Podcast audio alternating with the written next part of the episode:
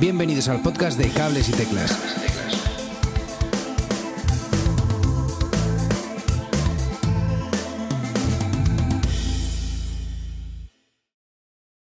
Muy buenas a todos y bienvenidos a un nuevo episodio de Cables y Teclas, ya sabéis, vuestro podcast semanal sobre música. En el episodio de hoy tenemos a Bárbara Tellez de Emergentes. Bárbara, ¿qué tal? Ah, muy bien, muy contenta. muchas, gracias por invitarme. es un placer enorme. Gracias, gracias inmensas a ti, a ti por, por, pasarte por el podcast. Tenemos también a Manu Marcos. ¿Qué tal, amigo? Muy buenas a todos, ¿cómo estamos? Qué guay, qué guay por fin hablar contigo. La verdad es que te seguíamos desde hace, desde hace un tiempito y, decíamos, a esta chica tiene que pasar por, tiene que pasar por cables y teclas. y Además tenía muchas ganas de conoceros, que hemos coincidido en 100 sitios y no nos habíamos puesto cara ni nos habíamos, yo qué sé, tomado nada juntos. Ahora tenemos ya obligatoriamente la cerveza esa pendiente. Eso es verdad, eso es verdad. Pues mira, apañamos algo, apañamos algo al final de la entrevista si quieres. Eh, para, quien no la, para quien no le conozca, eh, Bárbara es fotógrafa, es presentadora y a veces hasta cantante. Ojo, ojo con esto que te he oído cantar y lo haces muy, muy bien. Gracias. Eh, aparte dirige el blog de Emergentes y es sobre todo de lo que, de lo que queremos hablar. No sé si nos quieres, nos cuentas un poquito más qué es Emergentes. Pues Emergentes es, es un concepto bastante extraño porque en su momento fue una página de Facebook, o sea, fue lo más sencillo que se podía hacer y él solo se transformó en una revista. O sea, mm, yo no iba con idea de organizar o de montar algo tan complejo a nivel técnico, al principio era algo muy, muy sencillo. Yo lo que hacía era mm, publicar vídeos que de bandas que me gustaban, relativamente pequeñitas, en Facebook hace la tira, cuando se usaba Facebook. Y a raíz de eso, yo lo que hacía era pedir permiso a las bandas para publicar los vídeos, que tampoco es que fuera mucho, pero me surgió que una de mis bandas favoritas ever, que es Garage Jack, que es una banda que ya está disuelta, me invitaron a hacer crónica de un concierto suyo en Penélope. Y yo en esa época hacía fotos a mis colegas. O sea, básicamente yo llevaba la cámara porque al final había conciertos que veía 600 veces al año y en una de esas dije, pues me voy a llevar la cámara. Y aquello era un horror, pero yo me la llevaba. Y cuando Garaje Jack me propusieron esto, me fui con la cámara súper motivada, full, y cuando salí de allí y me puse a escribir, fue una de, bueno, vale, ahora esto hay que hacerlo más. O sea, es que, es que salió solo. Y me pasó igual con las entrevistas. Eh, pidiendo acreditación para el concierto de unas amigas, de repente me dijeron, oye, ¿no quieres aprovechar y, y hacer una entrevista por el lanzamiento del primer single? Y a raíz de ahí mm, vino lo que fue la cuenta de Instagram, los microprogramas que hice en Diversity, la colaboración que tengo ahora con Link Music, los 30 segundos, todo salió casi solo. Qué guay. Qué guay. ¿Y, quién te acompaña en este proyecto? ¿Quiénes son tus compañeros? Uh, qué pregunta tan difícil, porque en su momento eh, hubo colaboradores de emergentes. Eh, una de mis mejores amigas, Marta González, fue mi redactora durante bastante tiempo.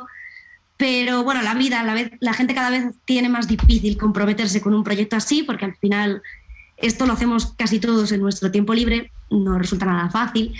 Incluso para mí resultaba difícil coordinar a los colaboradores, editar sus crónicas, mm, maquetar, hacer la promo de redes. En su momento además yo hacía creatividades específicas para distintos formatos en Instagram, en Facebook. Y llegado un momento tuve un poco en la mano o parar o bajar el perfil y decidí bajar el perfil, dejar de colaborar con, con, gente o dejar por lo menos yo de buscarlo activamente y con la gente con la que ya estaba, pues seguir cuando ellos más o menos han ido tranquilamente. También la pandemia ahí hizo un daño muy gordo. Mm. Dejaron de colaborar, yo sencillamente no he vuelto a buscar más gente porque no me da. O sea, me encantaría tener esto a más ritmo, pero es que no me da. Qué bueno. Claro, porque justo íbamos a ir a, esto ahora en cuestión, porque te hemos visto en mogollón, mogollón de conciertos y festivales, y además lo vemos también con tus eh, reviews estas de, los 30 segundos, y se notan que están hechas con un montón de cariño y siempre eh, nos sacan una, una sonrisilla. Me alegro. Y a los oyentes, pues obviamente si ves a una chica con pelo rosa sonriendo mucho en primera fila o en el foso, seguramente sea Bárbara. Eh, y, a lo que íbamos es que, eh, ¿cómo haces? Eh, ¿Llevas la cuenta de, los conciertos y festivales en los, en los que has estado? Ya no. Cuando hacía fotos siempre que iba a conciertos, sí, porque yo cogía, todo, todo carpetas dentro de carpetas, y era enferma, cogía, contaba y sabía exactamente en dónde había estado. Pero es cierto que este año, un poco por mi salud mental, eh, decidí no trabajar en todos los conciertos. Esto ha sido recomendación de amigos que me quieren mucho y me, mm. miraban a los ojos y me decían, no pasa nada, sé público. ah. No pasa nada, no tienes tiempo o no, no vas a poder editarlo, vas a tardar un montón. Mm. Pues te vienes igual. Y era como, pero ¿cómo voy a ir sin escribir, sin hacer fotos? y, hostia, mola muchísimo. Ya ves. Se me había olvidado cómo, cómo se vive un concierto sin tener nada que hacer. O sea que, eh, y también comentaba lo de los colaboradores. Ah, ¿También tienes colaboradores que vayan a conciertos y escriban por ti o cómo, cómo funcionarías? Antes sí, ahora ya no, pero en su momento sí. Eh, procurábamos dentro de la medida de lo posible ir siempre por parejas, porque hacer fotos y escribir es mucho curro. Y lo sé porque yo también lo hago a veces. Es muy difícil.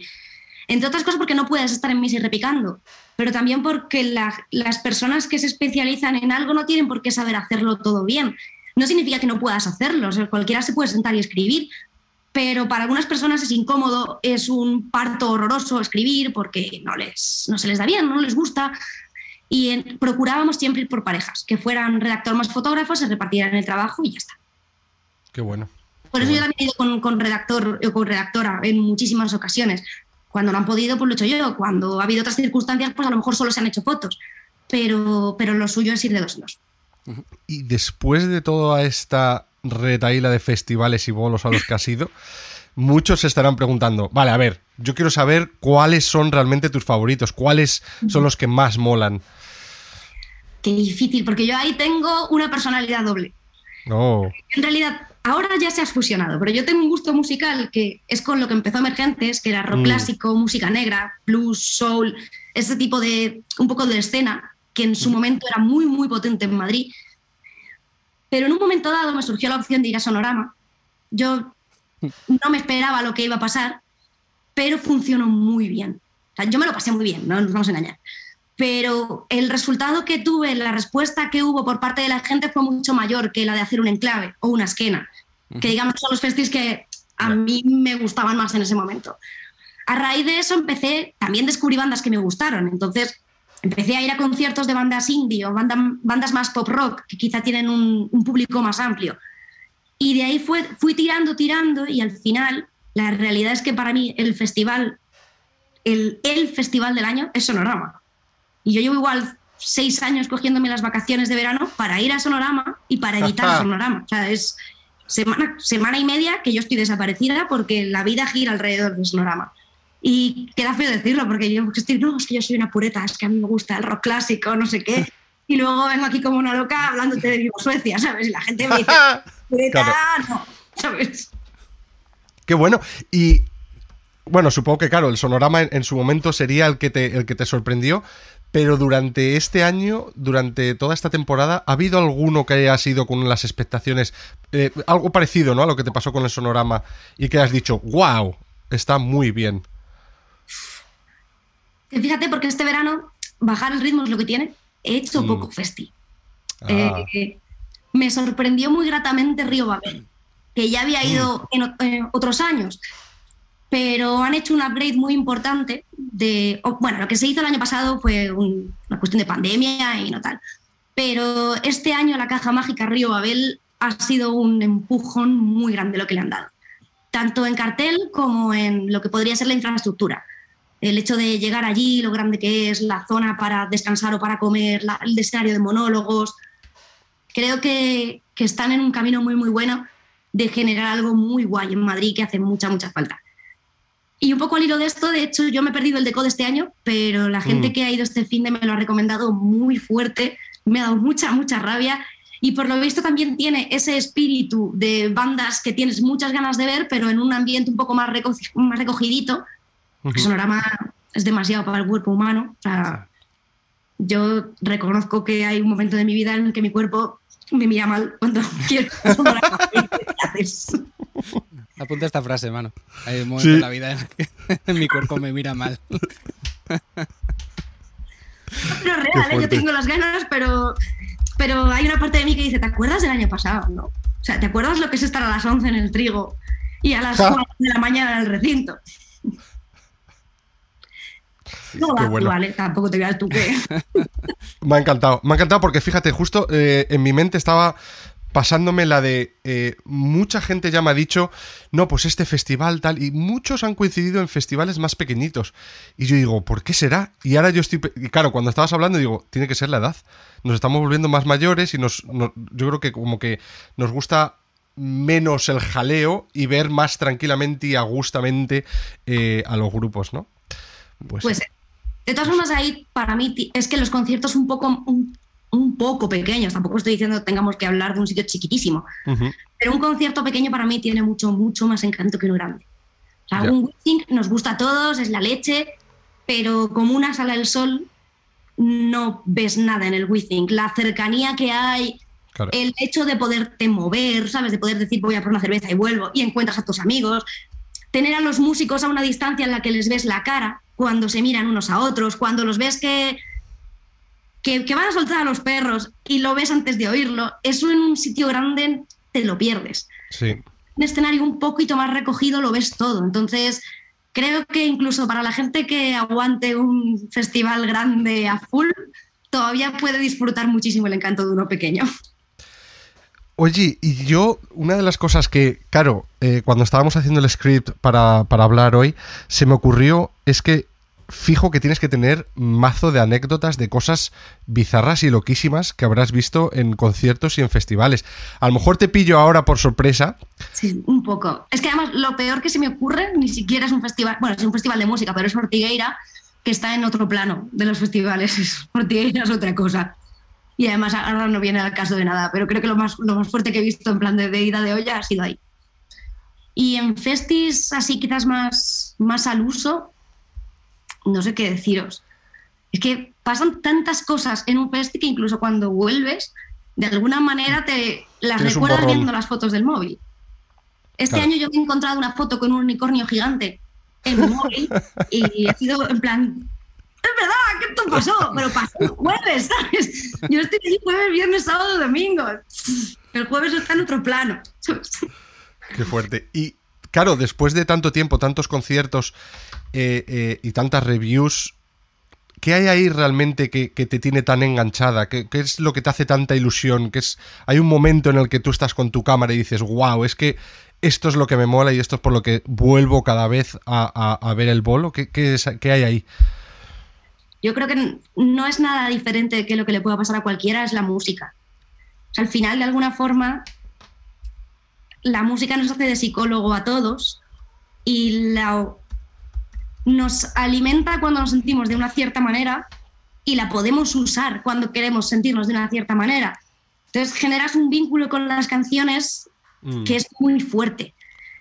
El hecho de, tener la oportunidad de disfrutar de eso en directo, con la energía y la rabia que sale del escenario, pero compartirlo con gente a tu alrededor, es que no se puede sustituir.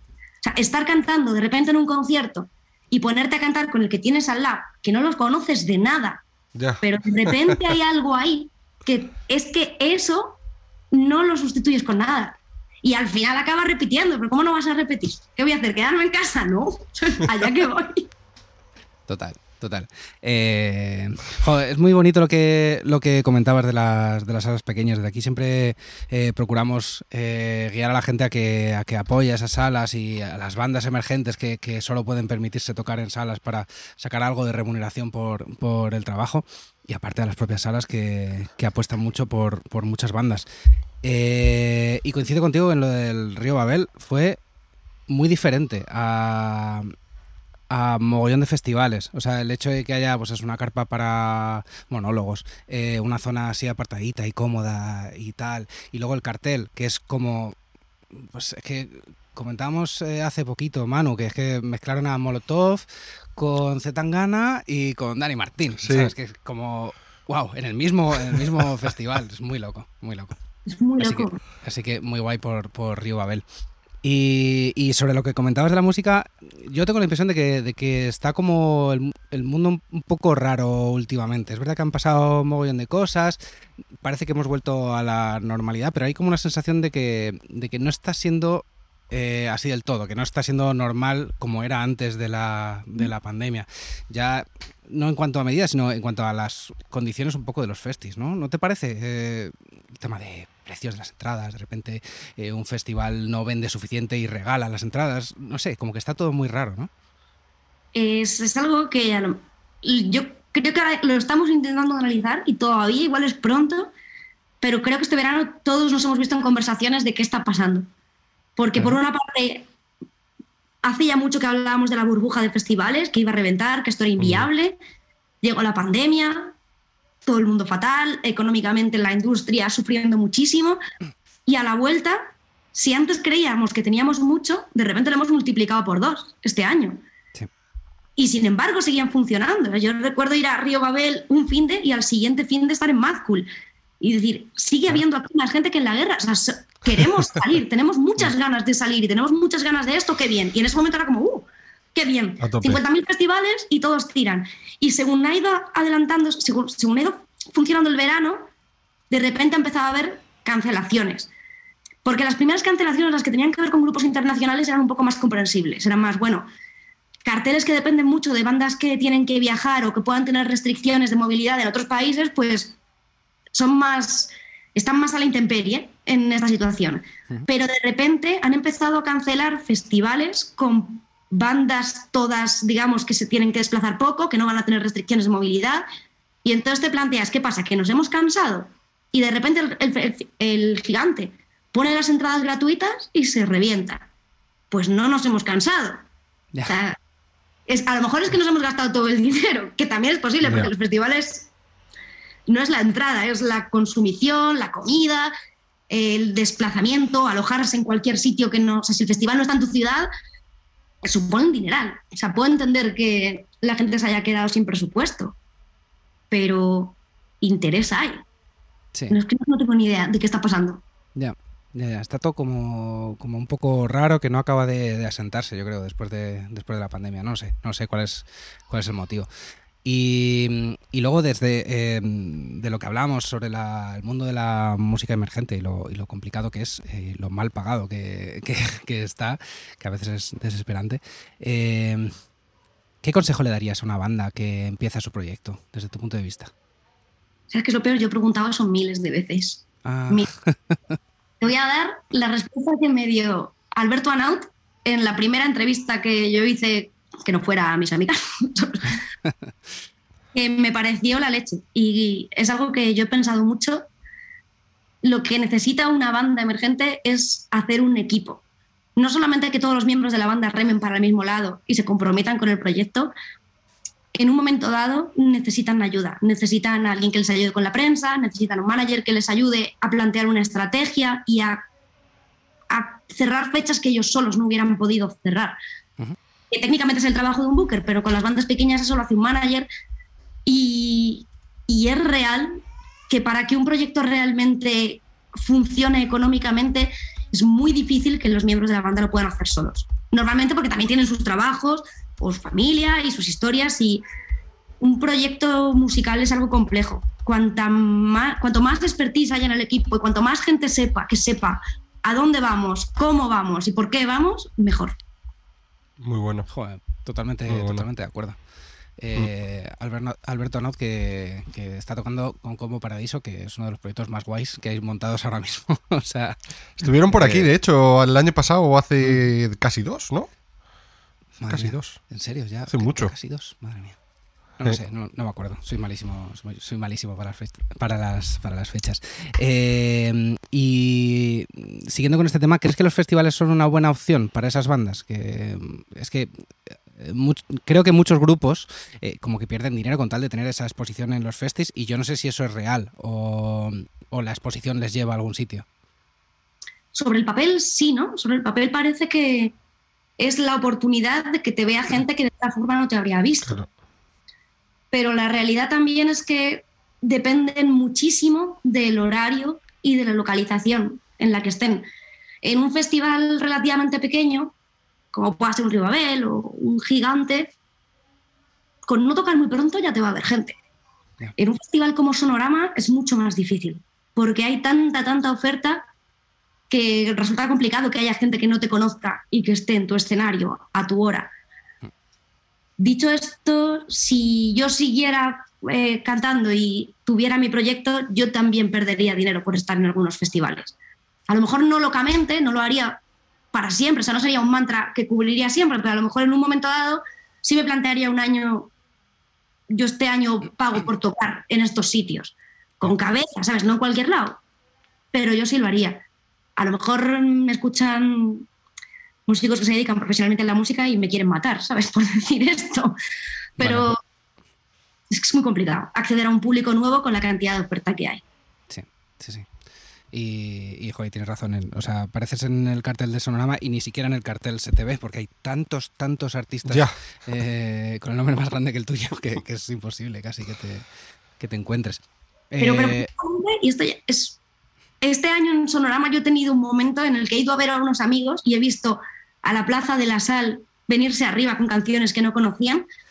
Eh, fui a ver a los Royal Flash que tocaron el sábado por la mañana justo antes de Ar de Bogotá, además, que era un momento malísimo porque la gente está cogiendo sitio para Ar de Bogotá.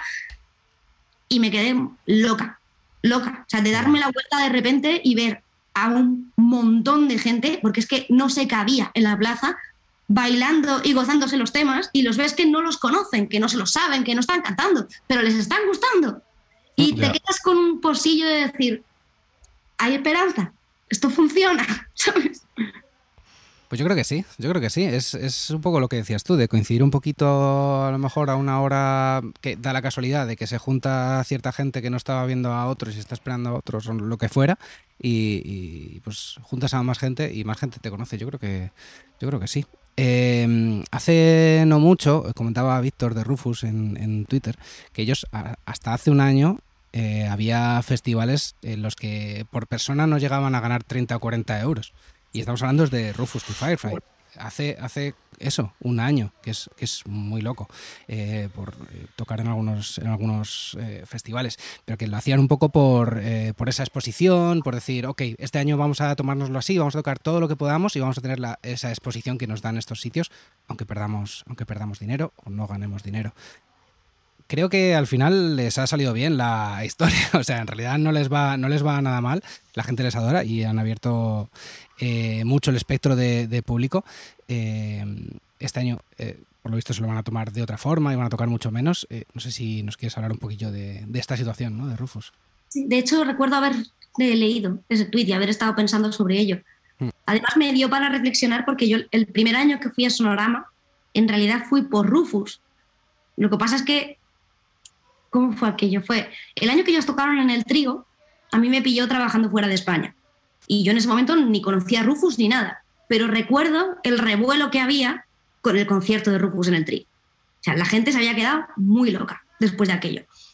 Cuando yo volví y me surgió eh, la oportunidad de ir a Sonorama, pues, pues me planté para allá, pues ok.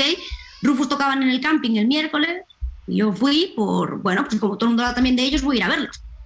Y me molaron tanto que ellos, me, bueno, eh, me enteré, porque ya sabéis que las sorpresas son sorpresas a medias, me enteré de que eran sorpresa el sábado en Santa Catalina, que está como a 25 minutos andando a buen ritmo del trigo. Y dejé todo lo que estaba haciendo para ver un concierto que había visto ya el miércoles. O sea, que es que ese fue el nivel de me han gustado. Es que voy a ir a repetir otra vez. Y recuerdo pasármelo muy bien en Santa Catalina, en, en el momento de, de haber tenido un concierto un poquito reposado y verlo con otros ojos. Yo creo que lo han hecho muy bien, porque abrieron el espectro. Ellos hacen un estilo de música que no es nada fácil, no, ni sin comillas, es que no es nada fácil. No. es algo que te entre y se te pegue y te pases el fin de semana cantando quédate por la vida, ¿sabes? Te meten el cerebro y no te lo quitas. ¿Sabes lo que digo? Sí, sí, sí, total. Rufus no son eso. Entonces, en los festivales les han dado la oportunidad de que mucha gente los descubra y de exponer algo que tiene Rufus que es muy único. Porque aparte de que toquen que flipas, porque tocan que flipas y tienen un rollo increíble, Rufus transmiten un amor monumental que tú los reconoces en el disco cuando ya los conoces, pero que necesitas, eso no lo experimentas hasta que no los ves en directo. De hecho, pasa mogollón, es que pasa con, los dos, es que es muy fuerte, porque la gente a Jules la ama a un nivel hartísimo. Yo cuelgo fotos de ella y la peña se vuelve loca, ¿sabes? de amor con ella. Y los festivales les dieron la oportunidad de presentar eso, que no tiene palabras, pero tú ves a Rufus y te dan ganas de darles un abrazo. Y así es como al final se ganan a todo el mundo. Porque luego tus amigos te hablan de ellos, pero si tú te acercas y pues no te dice nada o estás bebiendo cerveza y no les has hecho ni caso, porque todos hemos ido a conciertos en los que se acaba y dicen, pues no me he enterado de nada, ¿sabes? Mm. Pero si de alguna forma el concierto te agarra, te quedas con el nombre. La próxima vez que te hablan de ellos, ya a lo mejor puedes ir o no puedes ir, pero ya sabes quiénes son, generas ese vínculo y ese vínculo al final significa que el año que viene van a tocar en otro escenario y tú vas a dejar lo que estás haciendo para irte a verlos. Aunque tengas que caminar al sol, aunque esté lejos o aunque coincida con algo que a lo mejor pues, te podría gustar, pero es que ellos te han generado un vínculo muy bonito.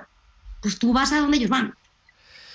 También entiendo que llegado un momento digan, esto se hace en una fase de tu proyecto, o en una fase de tu trayectoria y ya la hemos pasado y tenemos que comer, ¿sabes? Eh, pues es razonable.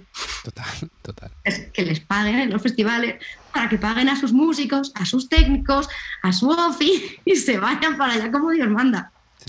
A mí me gustaría aquí hacer una pequeña reflexión y ponernos un poco creativos. Porque básicamente está, estaba yo pensando y digo, Joder, es que esto no pasa en muchas industrias, el, el que tú para empezar y para empezarte a coger nombre y demás, que te paguen tan poquito y que incluso para algunos festis palmes dinero, que tengas tú que, poner de tu propio bolsillo, ¿no? Esto no, no pasa en, muchas otras industrias. Em, eh, y me gustaría que seamos aquí un poco eso, creativos, ¿no? Y imaginémonos que tenemos una varita mágica, o mejor todavía, que somos, eh, nos han puesto de encargados del Ministerio de Cultura, Deporte y todo, ¿no? Y vamos a arreglar esto. ¿Te, imaginas cómo podrías arreglarlo? Algo que digas tú, mira, eh, esto yo lo vi muy mal en el festi, o ¿cómo crees que podríamos salir de esta? Cuidado, ¿eh? Que esto es complejísimo. Complejísimo, complejísimo. Creo que es difícil tener una respuesta porque el, problema, dicho con muchas comillas, es que tiene que haber público. Si no hay público, ni la sala, ni el festi, ni la banda, ni, ni, los técnicos, ni nadie puede funcionar. Tiene que haber público. Y yo recuerdo cuando fundé Emergentes que lo que tenía en la cabeza es, Estoy yendo a ver a gente que estoy 100% segura, 100% de que si la peña supiera que esto existiera, les fliparía. Lo que pasa es que no saben que existe. Esto es real, ¿eh? Yo estaba en, el Railway, no sé si lo conocéis, es un bar que está en Majadahonda, chiquísimo, viendo a Anaheim, que es una banda que yo diría que ya no existe, aunque no se han disuelto oficialmente. Anaheim me suena muchísimo. Eh, pero de hace a lo mejor 15 años puede ser o más. 15, yo creo que no, 15 se llamaba Nina Naut, pero tampoco era la misma banda. No, sé, no sé, no sé. Era, es la banda que tenía oficialmente Paco, el guitarrista de Morgan, que era el líder de esa banda. Por eso me suena. Y hubo un día que en el Rey Luis se pusieron súper pesados de Nina, súbete a cantarte un par de temas. Y era, ¿qué se pasa? subas? No sé qué. Se subió, se tocó un par de temas y yo estaba allí como público porque son colegas y recuerdo estar diciendo, si esto la gente lo supiera que existe, les gustaría. Y ha pasado. La gente descubrió que existía Morgan, que es otro proyecto súper poco mainstream. Eso no entra nada fácil al público en general. ¿Y qué ha pasado con Morgan? O sea, si el público lo descubre, les gusta. Tendríamos que conseguir, y hablo ahí un poco en mi, en mi mundo, que es Madrid, nadie es consciente de la escena de música que hay en Madrid. Y decimos música emergente y todo el mundo se piensa que vas a ir a ver tocar a tu primo que lleva un año tocando la guitarra y ha montado una banda de versiones de Loquillo. Y la gente tiene eso en la cabeza. Es verdad, ¿eh? Pero creo que si fuéramos capaces de mostrarle a la gente la diversidad gigantesca que tenemos, digo Madrid porque yo me muevo aquí, entonces como que sé dónde están, pero... Y las opciones, creo que la gente al final acabaría por darle la oportunidad. Igual cuando se hace un día de la música, o una movida de estas de Matadero, o los conciertos de La Paloma. La gente va. Creo que si, somos capaces de generar esa, misma, ese mismo awareness, ¿sabes? Que la gente sepa que las salas de conciertos funcionan de lunes a domingo, podríamos empezar a tirar de ese hilo. Porque si supieran que eso existe, les gustaría te das cuenta de que eh, con emergentes estás poniendo tu granito de arena a la solución al problema. Pero es al revés. Yo fundé Emergentes porque creía que eso era importante. No sé si es una solución, pero, pero creía que eso había que hacerlo. En plan, yo lo voy a contar. Y luego, si la gente lo escucha, pues lo escucha, y si no, pues no. Pero yo voy a contar que he ido a un concierto que alucinas, que además te estoy hablando de una época en la que las entradas podían costar 6 euros. ¿eh? Ya. Qué tiempos aquellos. Qué tiempo. ¿Eh? ¿Qué tiempo? Te voy a contar el plan que, que he hecho yo hoy con 10 euros en el bolsillo y he llegado a mi casa con una merluza que flipas y me lo he pasado genial. Ahora es lo mismo que Pues eh, aquello que hablamos, vamos, que eh, con aquello que dijo Víctor se, se, hizo un debate bastante chulo en, Twitter y mucha gente hizo sus propuestas. Recuerdo alguien que dijo eh, como que algo, alguna posibilidad sería que si el festival es en Guadalajara, pues el Ayuntamiento de Guadalajara dijera, ok, haz este festival, pero tienes que llevar a cinco grupos locales o cosas así, ¿sabes? Y, eso hace que, bueno, que se tengan un poquito más de, visibilidad, pero que siempre haya, y unos mínimos, por favor, unos mínimos, eh, que no te ofrezcan ir al festival por 500 euros, por favor, porque por 500 euros si me tengo que ir a tocar a Orense, ya ves es que se acabó. O sea, ¿sabes? Es que no, no puede ser. Por eso, unos, unos mínimos. Pero bueno, vamos a intentar levantar el ánimo un poquillo, que no, no todo está perdido. En cualquier caso, vivimos una, una época de, mogollón de festivales, como decías, y, como público disfrutamos de un montón de eventos y eso está, eso está muy guay. Eh, hay que apostar, como decíamos, por las salas, ver a los grupos pequeños eh, en pequeños formatos y con más, y con más eh, atención. Queríamos proponerte un pequeño juego, Bárbara. A ver cómo lo, a ver cómo lo ves. Lo hemos llamado el manual del buen festivalero. Uh, me encanta. Vamos. Yo creo que te va a gustar. Yo creo que sí. Eh, básicamente es eh, un manual de cosas que no pueden faltar, faltar en, tu, en tu mochila si te vas a ir de, festival un fin de semana. Pongamos un fin de semana por hacerlo un poquillo más complejo. ¿Cómo lo harías tú? Vale. Mm, a ver, las hay muy obvias.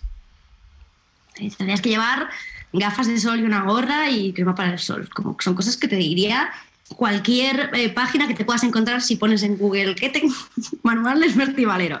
Mm. Pero me parece eso muy aburrido. Entonces voy, a intentar pensar en las cosas que parece que aportan algo más y que no te va a decir nadie. Toma. Esto es ilegal, pero yo creo que hay que llevar un tapón de botella de agua escondido en alguna parte porque no puedes entrar con esto está feísimo, igual tendríamos que cortarlo, esto es horroroso. Porque es por seguridad, para que no cojas una botella llena, la, la, cierres y la tires y hagas daño a alguien. O sea, que es que todos mis respetos a quitar el tapón en la puerta. es lo mejor, chicos, no llevéis tapón de agua. Yo lo llevo porque yo estoy trabajando, ¿sabes? Entonces lo que no puedo hacer es que me den una lipotimia. el peor consejo que os va a dar nadie jamás. No, pero por favor, de aquí, o sea, desde aquí llamamos a los festivales a que por favor habiliten agua gratis o a, un precio reducidísimo. Por favor. fuentes de agua. Mm. Y te lo prometo a mis amigos, los que me han contado el decode de una maravilla, todos me han dicho, tía, y había agua. Claro, Me parece como si hubiera, como si cayera Jagger, ¿sabes? De una fuente. bueno, eh, eso os dejo a vuestro criterio si lo dejáis o no, porque es como si os hubiera dicho que me tiras una petaca en el festival.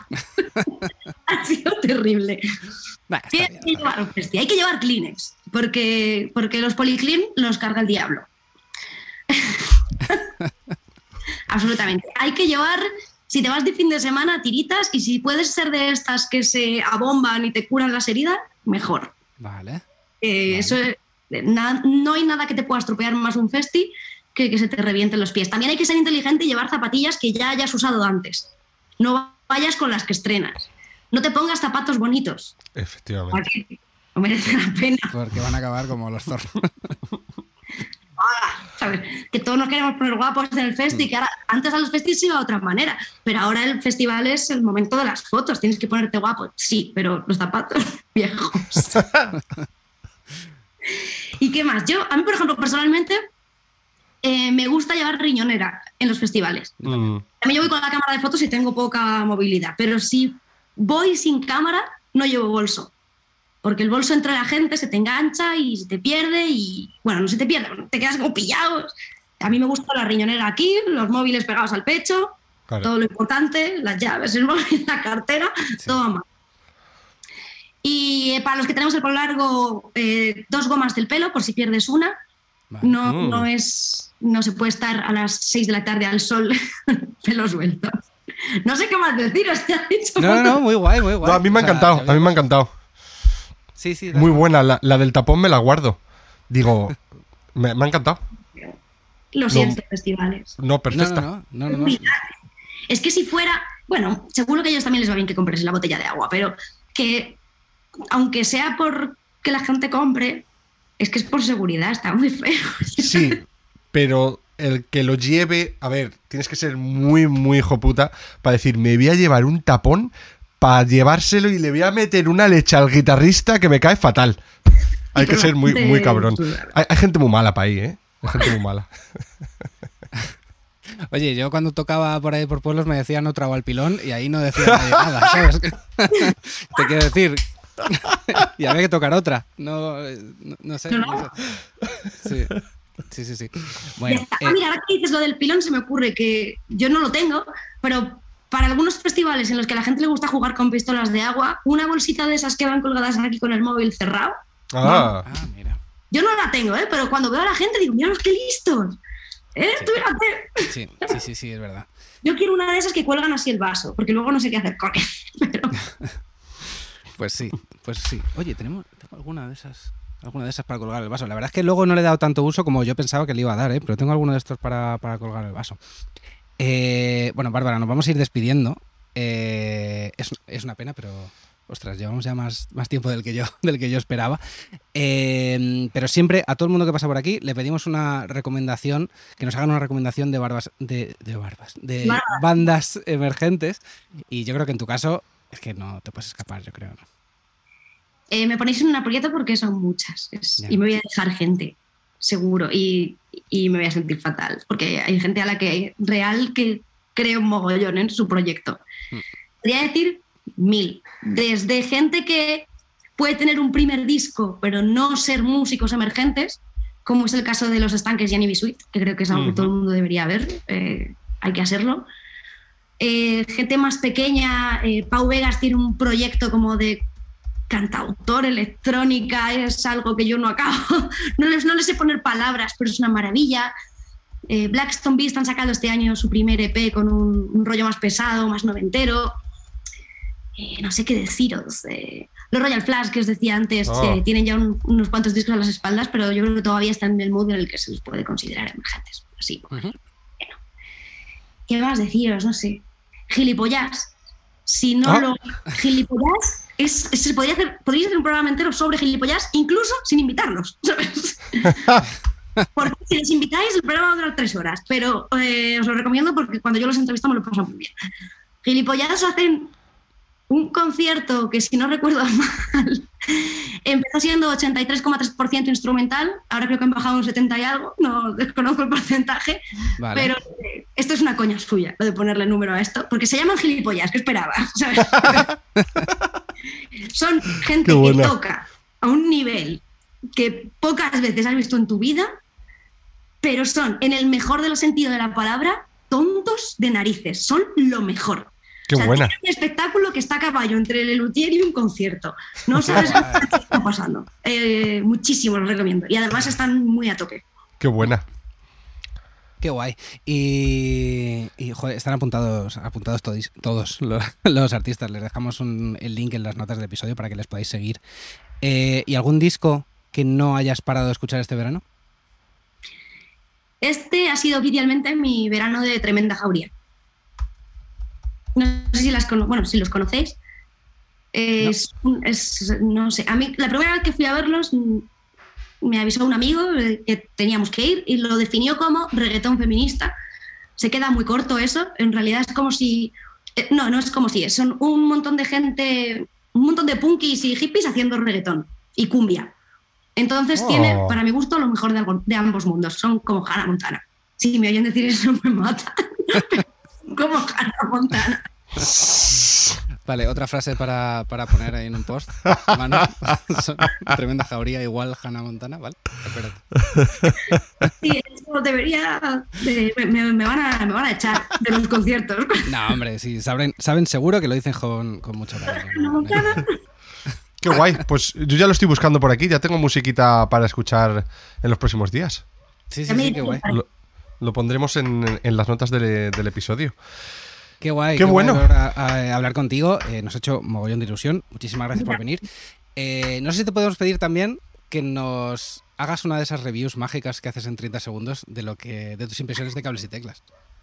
De, del. Uf, qué difícil. De lo que ha sido la entrevista o algo Ha así. sido la entrevista. Sí. Eh, esto nunca me sale a la primera. Esto es una exclusiva para vosotros. Y Qué para guay. la gente de la calle que me ve hacerlo. Qué guay. O sea, si quieres podemos cortar, o si no se te ocurre nada, cortamos y luego lo haces eh, tranquilamente, ¿eh? No, como Lo digo porque siempre me paso de tiempo y me olvido un concepto, luego me trago, pues esas cosas. Pero Te entiendo No pasa nada. podéis. eh, yo siempre pienso, debería cortar las tomas falsas que van a molar más que la buena. Vosotros que las. si sabéis, las- usarlas. Bueno, bueno, vale, estoy lista. Me han entrevistado en cables y teclas y os los cuento en 30 segundos y he dicho los, pero es que me da igual, me lo he pasado súper bien. Hemos charlado de música, de festivales, hemos hablado de las cosas que se hablan de festivales, de dó- dónde te las pasado mejor, cuáles son los trucos, pero hemos hablado de las cosas que molan, de la música, de a dónde van las bandas, de, de cómo las bandas pequeñitas se transforman en bandas grandes y de qué podemos hacer nosotros para apoyarlas. Ha sido la leche, os lo recomiendo mogollón y cuando lo fichéis, fichad otros programas que tienen por ahí perlas gigantescas en todas las plataformas digitales, en YouTube y los highlights en Instagram. De momento os quedáis con mis mejores deseos, que os follen a todos y que os follen muchísimo y muy bien. All right, qué ¡Yeah! ¡Qué bueno! ¡Qué guapo! Sí, señor. ¿Y cuántos segundos me he pasado? Vale, vale, ya te lo diremos, sí. Qué guay. Jo, me ha, me ha flipado. Muchísimas gracias, sí. Ha estado muy, muy guay. A vosotros, me hace mucha ilusión que me lo hayáis pedido. Jo. Qué guay. Sí, sí, sí, no, vamos, esto, esto, era, esto era obligatorio pedírtelo. Me ha, dado, me ha dado mucha vergüenza pedírtelo antes al final. Que, que, pues nada, Bárbara, muchísimas gracias por estar aquí. Eh, ha molado un mogollón, mogollón de verdad hablar contigo. Ha sido, ha sido una charla muy, muy, muy interesante. Eh, gracias, querido oyente, si has llegado hasta aquí. Recuerda que puedes seguirnos eso en todas las plataformas digitales, en YouTube, en Spotify, en casi todas las redes sociales como arroba cables y teclas. Te dejamos los links a, al perfil de Bárbara y de Emergentes en, en Instagram. Un abrazo y nos vemos la próxima semana. Adiós. Hasta otra. Hasta aquí el programa de hoy. Si te has quedado con ganas de más, suscríbete en las plataformas de podcast habituales. Y puedes seguirme en Twitter en arroba cables y teclas.